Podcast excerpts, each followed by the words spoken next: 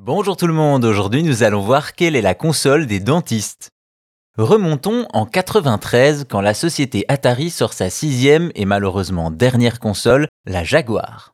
À l'époque, Atari se vante de proposer la seule console 64 bits du marché, soit 4 fois plus que les concurrents Sega et Sony. Seulement vous le savez, ces chiffres ne veulent pas dire grand chose et la machine montre vite ses limites tant en termes de jeu que de conception.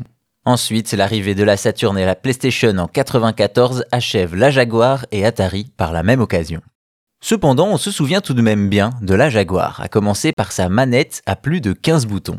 Il s'agit d'un pad imposant reprenant une croix directionnelle et trois boutons d'action en haut, mais également un pavé numérique en bas, résultat, une manette inutilement grande et inconfortable. Également, la console se distingue de toutes les autres par son design, plus particulièrement ses couleurs, noires avec des pointes de rouge, sans doute pour renforcer l'aspect féroce de la bête. Pourtant, vous l'ignorez peut-être, mais il s'avère qu'il existe des coques de jaguar entièrement blanches. Encore plus étonnant, celles-ci ont fini dans un endroit improbable, chez les dentistes. Comme on l'a vu, la dernière console d'Atari est un échec commercial, à peine 250 000 unités vendues et une production arrêtée après seulement 3 ans. La société américaine se retrouve alors avec beaucoup d'invendus et va recevoir une proposition.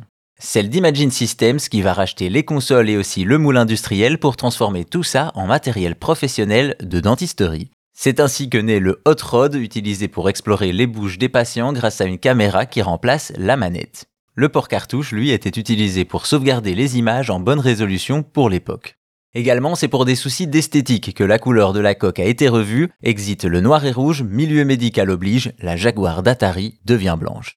Une bonne opération donc pour Imagine Systems qui n'a utilisé que le boîtier extérieur de la console, s'épargnant beaucoup d'argent et de temps à le faire eux-mêmes.